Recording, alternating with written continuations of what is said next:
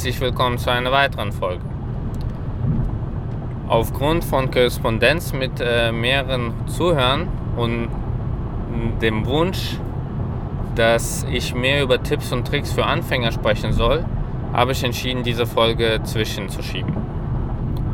Und zwar geht es darum, wie man als ein Anfänger, also noch vor dem Berufsstart, sprich an der Uni, schon alles dafür tut, damit man in die Richtung Beratung gut aufgestellt ist. Also erstmal will ich darüber sprechen, über die Zielsetzung. Man kann ja verschiedene Ziele haben. Ich glaube, ich hatte schon eine Folge, wo ich ein bisschen über Gehälter gesprochen habe. Fangen wir mal einfach an. Wenn man einfach in die Beratung möchte. Was heißt Beratung in dem Fall? Man ist ähm, unterwegs, also man reist und zu wechselnden Kunden und berät sie, sei es im IT-Bereich oder im reinen Business-Bereich strategisch. So, man hat im ersten Schritt vielleicht noch nicht den Anspruch, direkt an eine der Top-Adressen zu landen, sondern man möchte reinkommen und sich selber entwickeln. So, wenn das der Fall ist, dann reicht eigentlich ein normaler Abschluss. Weil es gibt sehr viele Beratungen da draußen, die sind froh, wenn sie frisches Fleisch bekommen, also jüngere Leute. Aus welchem Hintergrund? Jüngere Leute sind günstig, sind weltoffener, sind nicht so festgefahren, haben meistens keine Familie, sind also reisewillig und so weiter. Wenn man sich aber Ziel setzt, in einer besseren Firma zu landen, sprich besser als der Durchschnitt oder besseres Gehalt zu bekommen oder auf jeden Fall interessante Projekte zu haben, weil Reisen bedeutet nicht sofort, dass man äh, nach Barcelona, München, Berlin, London, Paris, sondern man kann auch irgendwo an irgendwelche kleinen Orte geschickt werden, weil man berät dann teilweise mittelständische Unternehmen und mittelständische Unternehmen sitzen überall. So, in dem Fall sollte man sich schon für einen besseren Abschluss bemühen. Also es muss kein Top-Abschluss sein, aber es sollte mindestens eine 2 vorne haben. Einfach, dass es keine Irritation kommt. Das zweite ist Berufserfahrung. Wie sammelt die man als Student? Hm, gar nicht so einfach, denkst du? Geht schon. Also es gibt verschiedene Möglichkeiten. Nummer eins, Praktika. Äh, da kann man zwei Wege einschlagen. Weg Nummer eins, man kann äh, in die Industrie gehen, also man kann direkt bei einem Endkunden Praktikum im Fachbereich machen.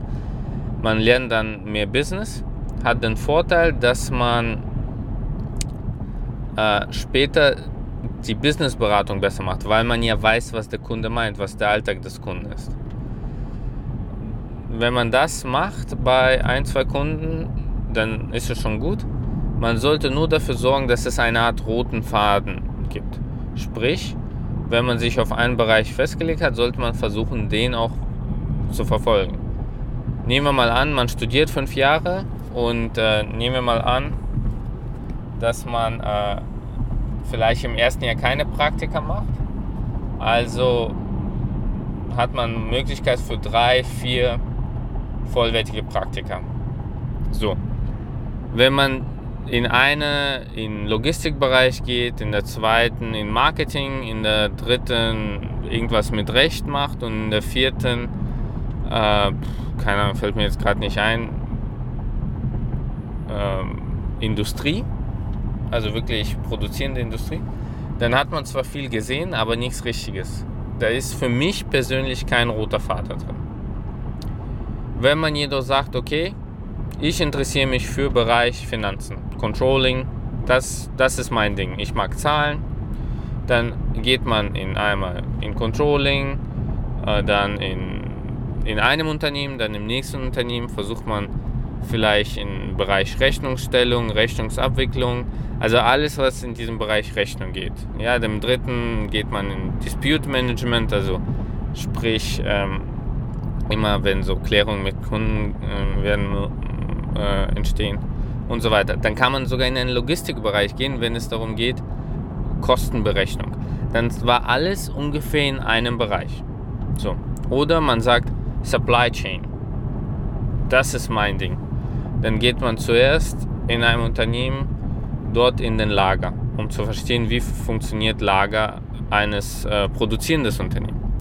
Dann kann man in einem anderen Unternehmen Transport gehen und schauen, okay, was bedeutet denn Transport von Sachen, also von A nach B. Dann kann man in Transportdienstleister, also wirklich äh, Unternehmen wie aller DHL oder Panalpina, die wirklich Sachen bewegen, dahin gehen und schauen, wie funktionieren die. Dann hat man effektiv Supply Chain aus verschiedenen äh, Blickwinkeln gesehen und das ist wie ein roter Faden. Und damit kann man später auch in die Beratung gehen und sagen, ja, ich habe sehr viel Supply Chain gesehen und damit hebt man sich wirklich ab. Also die Quick Essence ist, eine gute Note ist schön, ist eine Grundvoraussetzung, aber wirklich abheben tust du dich mit äh, Berufserfahrung, wenn die in einen Bereich passt. So, sagen wir mal, man möchte in eher exklusive Bereiche, also wirklich Top-Adressen, was Beratungshäuser angeht, BCG, McKinsey und so weiter und so weiter. Also Bain, Roland Berger, dann gibt es ein paar kleinere äh, Beratungen und da, die wirklich exklusiv sind. Die zahlen auch dementsprechend, aber die stellen auch dementsprechend hohe Ansprüche. Zu einem muss einem klar sein, dass äh, der Weg der Bewerbung normalerweise so ist, man bewerbt sich auf irgendein Portal, landet bei der HR-Abteilung, die ehrlich gesagt relativ wenig vom Business versteht. Also die haben nie wirklich beraten, die meinen, die wissen es, sind noch dazu relativ hochnäsig meistens, weil sie in so exklusiven Beratungen leben. Ich will das nicht verallgemeinern, aber ich habe mit drei schon gesprochen, also drei verschiedene HR-Abteilungen in solchen exklusiven Beratungen. Und was ich da an diese fast schon Arroganz gesehen habe, hat mir gesagt, boah, nee, auf keinen Fall. Es war meine Entscheidung, muss nichts heißen.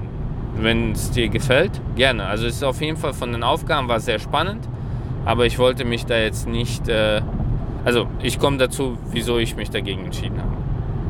So, was erwarten die? Also das ist so die erste Welle. Die schauen rein, also du musst dir vorstellen, das ist wie für Informatiker Google, so ist für Berater diese Adressen, die bekommen für eine Stelle hunderten Bewerbungen. Und das sind wirklich teilweise, muss man fairerweise sagen, auch welche also Bewerber, die wirklich nicht auf die Stelle passen. Die haben dann einen Abschluss mit 3,9, keine Praktika, äh, haufenweise Rechtschreibfehler und so weiter. Das, das kannst du nicht zum Kunden schicken. Der Tagessätze die wirklich im Bereich von 2.000, 3.000 Euro am Tag sind. So, das heißt, was machen die? Als erstes aussieben. Und das geht eher nach dem Prinzip, lieber mehr ausgesiebt als weniger, weil wir haben hier eh zu viele Bewerber. Das bedeutet, das Risiko ist sehr hoch, dass du in der ersten Runde schon ausgesiebt wirst. Was musst du machen, damit das nicht passiert? Punkt 1, perfekte Unterlagen und so weiter. Das ist, glaube ich, sollte selbstverständlich sein. Punkt Nummer 2, du musst sehr guten Abschluss haben. Also wenn es da kein 1 vor dem Komma steht, ist schon schwierig. Und du solltest, meine persönliche Meinung, wie, wie unsere Welt digitalisiert sich und wenn du nicht IT kannst, stehst du auf der roten Liste. Ja, also die Liste der Berufe, die ausstimmt. Das bedeutet, wenn du Betriebswirtschaft studierst, solltest du nie im Fach Informatik haben. Wenn du, was auch immer, Kommunikation, immer sollte eine spürbare Portion IT sein. Du solltest über IT-Teams sprechen können. Wenn ich IT sage, meine ich aber nicht, oh, dass du zu einem Geek wirst, der über alle möglichen Themen wie Browser eingestellt werden und Windows konfiguriert. Nein, sondern du solltest ein Gefühl dafür haben, wie ein Prozess im System abgebildet wird. Was einfache Prozesse sind, welche Prozesse schwierig umzusetzen sind Du solltest nicht Hände über den Kopf schlagen, wenn jemand solche Sachen sagt wie, Implementierung oder mh, hm, was ist auch so gängig? Lass ich mal kurz überlegen. Erweiterung, Programmierung, Bugs, solche Themen. Du musst das nicht verinnerlichen, aber du musst wenigstens die Sprache verstehen. So. Das bedeutet, wenn du IT-Anteil hast, ist es immer vorteilhaft, weil man sagt, okay, der kann auch zukünftige Themen treiben. Und darum wird es in Zukunft gehen. Wieso stellen aktuell Leute oder Unternehmen Berater ein, also bezahlen sie, damit sie denen ihre Prozesse erklären? Nein. Die Unternehmen kennen ihre Prozesse. Die Unternehmen wissen, wie der, das Business heute läuft. Das interessiert sie nicht, dass du es auch weißt. Sie interessiert nur, wer kann mir sagen, wie mein Business in fünf Jahren, in zehn Jahren aussieht und dass ich mich richtig darauf einstelle. Das bedeutet, wenn du weißt, wie das, wie, der, wie das Geschäft in ein paar Jahren laufen wird, und jetzt sage ich dir was sehr Innovatives, es wird sicher etwas mit digital zu tun haben. Das alles stellt sich auf digital um, das heißt, die Unternehmen, die nicht digital sind, müssen digital werden. Die Unternehmen, die schon digital sind, müssen sich optimieren. So, deswegen musst du ein bisschen IT können und deswegen würdest du dich abheben. Ein reiner Betriebswirt konkurriert mit 500 anderen Betriebswirten, die auch eine 1, von dem Abschluss haben. Das heißt, Portion IT ist immer hilfreich. Auch wenn es nur zwei Scheine sind. Aber wenn du das verstehst, ist es vorteilhaft. So, das heißt, IT bringt dir was und, wie vorhin gesagt, Praktika. Da geht es jetzt aber darum, Praktika und Praktika zu unterscheiden. Wenn man irgendwo in einem mittelständigen Unternehmen, das man nicht so wirklich kennt, Praktikum gemacht hat, ist es gut und man hat wirklich viel gelernt. Auf dem Lebenslauf sieht es vielleicht nicht so super aus wie andere, die wirklich eher auf das Labeling gemacht haben. Es ist oberflächlich. Das ist einer der Punkte, wo ich sage, ich stehe nicht dahinter. Also für mich macht es schon einen Unterschied, was man im Praktikum gemacht hat und nicht, welches Unternehmen einem gerade mal das Praktikum bezahlt hat. Sprich, ich hatte mal, also ich erzähle dazu auch die Geschichte. Ich war oder ich war mal Stipendiat einer Stiftung, die Studienstiftung des deutschen Volkes. Und die hat eine Veranstaltung, so eine Art Bewerbertage, wo man darauf trainiert wird, wie man Bewerbung macht. Und da kommen wirklich exklusive Unternehmen. Und die Unternehmen, die ich dir nenne, habe ich wirklich mit denen gesprochen, mit denen Bewerbungsgespräche geführt oder war bei Bewerbungsgesprächen dabei. Da waren so Unternehmen wie ähm, Goldman Sachs, Vodafone, Boston Consulting Group, McKinsey, äh, Solman Consulting ist ein, kennt ihr wahrscheinlich nicht, ist eine kleinere, exklusivere Beratung. Äh, MAN, wobei das eine Bank ist, nicht die MAN Trucks. Äh, was gab es sonst noch? Siemens Consulting oder Siemens Management Consulting heißt es, glaube ich.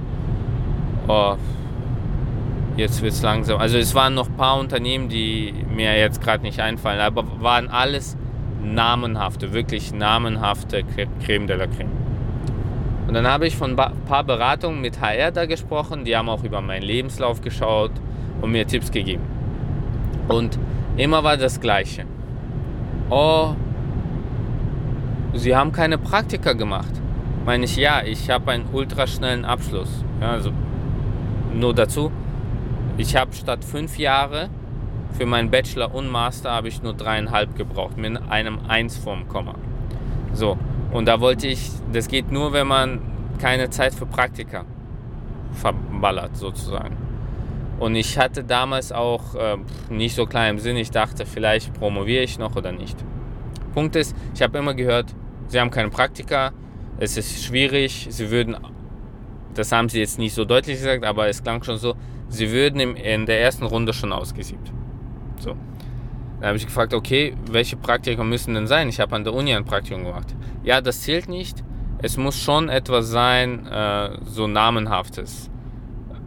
BMW, Mercedes, Audi, Volkswagen oder vergleichbar, also DAX-Konzerne oder sagen wir mal ein Level drunter. Deswegen, ähm, was lernst, lernen wir daraus? Wenn du in die, zu den Top-Adressen willst, brauchst du Top-Referenzen. Sprich, super Abschluss, 1, was, irgendwas, ähm, bisschen IT, zusätzlich Praktika bei namenhaften Unternehmen und äh, noch besser ist, wenn du jemanden aus so einer Beratung schon kennst, der da Praktika gemacht hat, dann kann er dich vielleicht direkt vermitteln. Also wie du siehst, je nachdem, was du machst, steigt der Anspruch. Ich persönlich sage, wenn du ein bisschen Privatleben willst, dann wirst du dir schon überlegen, vielleicht nicht an die wirklich richtig harte Adresse gehen, weil Geld ist nicht alles. Privatleben sollte man nicht vernachlässigen, weil alle Berater haben eins gemein. Die werden alle bestätigen, die Zeit fliegt. Du steigst in die Beratung ein und die Zeit fliegt so schnell vorbei, du glaubst es gar nicht. Und ich habe viele Berater kennengelernt, die Mitte 30 sind und irgendwie ihr Privatleben verpasst haben. Keine Beziehungen haben, teilweise keine Hobbys, zwar viel Geld machen, aber so ein bisschen Richtung Fachidiot geworden sind. Ja, sprich, die können nur über ihre Arbeit sprechen und das ist sehr traurig. Man sollte mehr im Leben haben als nur die Arbeit. Ist aber ein anderes Thema. So, zusammenfassend, je höher dein Anspruch an dein erstes Unternehmen oder an die Beratungsfirma, umso höher sollte der Anspruch an dich selber sein. Berufserfahrung habe aber Vorrang vor Praktikum, ist meine persönliche Meinung, habe aber auch von vielen so mitbekommen. Und es sollte immer ein roter Faden drin sein. Du solltest Lücken im Lebenslauf vermeiden und ähm, ja, einfach dafür sorgen, dass wenn du was machst, dass es auch sinnvoll ist. Ich hoffe, das hilft dir weiter. Und äh, ich freue mich schon auf die weiteren Folgen. Und wenn du noch weitere Ideen hast, die du gerne hören würd, äh, würdest, dann schreib mir einfach, wie schon ein paar äh, Zuhörer gemacht haben. Und die Wünschen werde ich nach Möglichkeit nachkommen. Danke dir und bis demnächst.